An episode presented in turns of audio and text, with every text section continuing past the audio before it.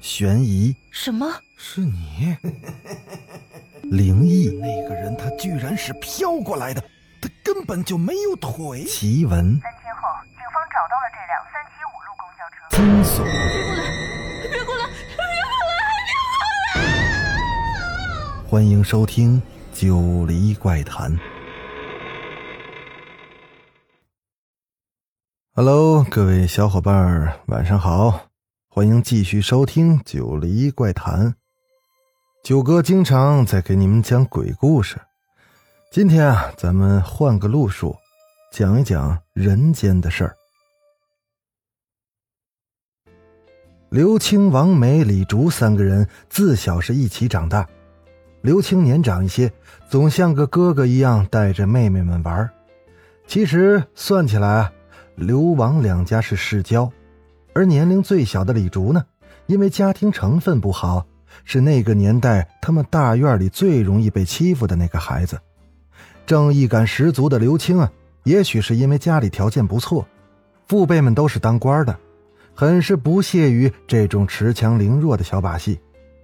为李竹出了这么多次头之后啊，李竹就总像个小尾巴一样跟在他们身后。直到有一天，李竹被胡同里的街溜子恶作剧推倒在一个正在施工的工地上，那钢筋插进了李竹的肚子里。之后很长的一段时间，刘青和王梅都没再见过李竹。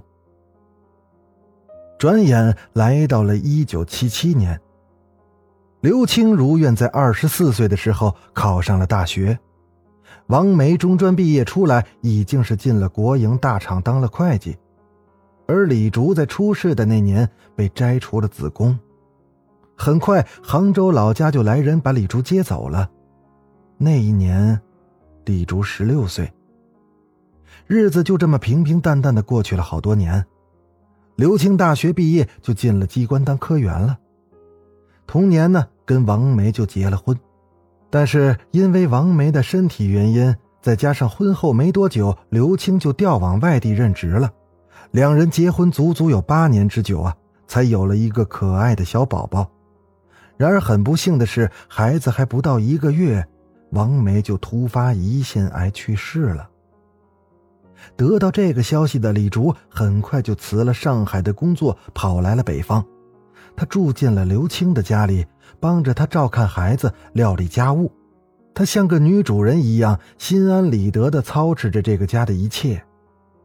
其实早在多年前，刘青在外地任职的时候，李竹就已经把自己的第一次给了刘青。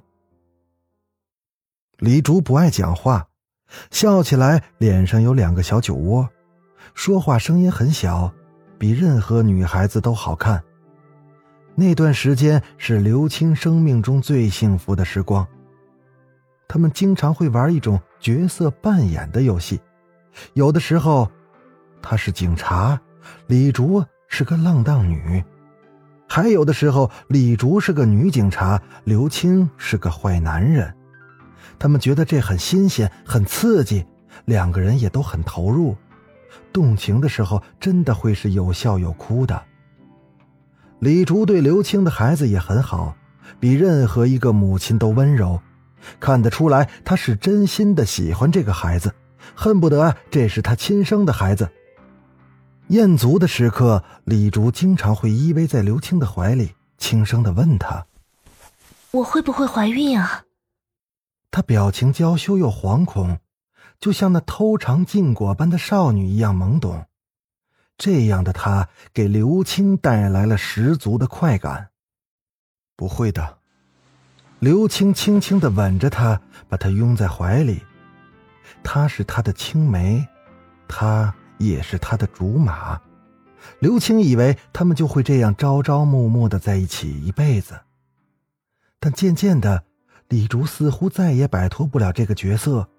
每次缠绵后，都会焦虑不安的问刘青：“她会不会怀孕？”在得到答复后，又非常气馁的继续问：“我真的不会怀孕吗？”刘青开始厌倦这样的问题。很多时候，他都想冲口而出：“你怎么可能怀孕？”但是看着李竹清澈的眼神，他又忍住了，李竹太爱他了，他这样想着安慰自己。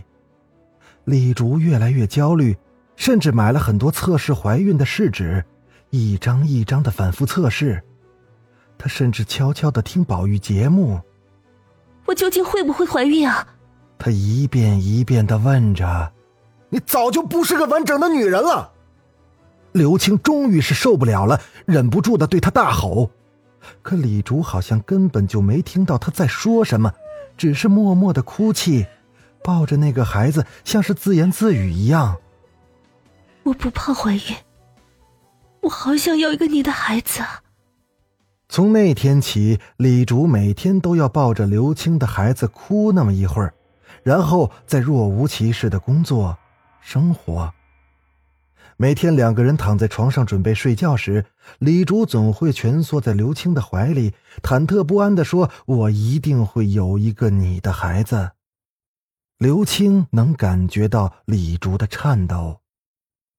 直到有一天，刘青终于到了极限，他厌恶的推倒他，将他摁在床上，死死的压在身上，一边狠狠的进攻，一边掐着他的脖子，凶狠的告诉他。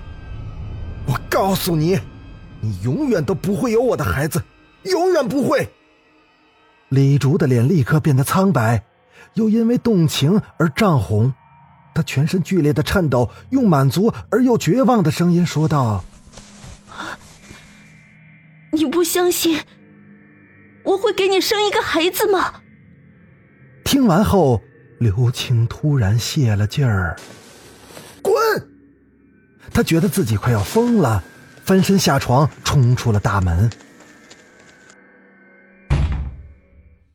刘青在外面晃荡了许久，终于做了个决定。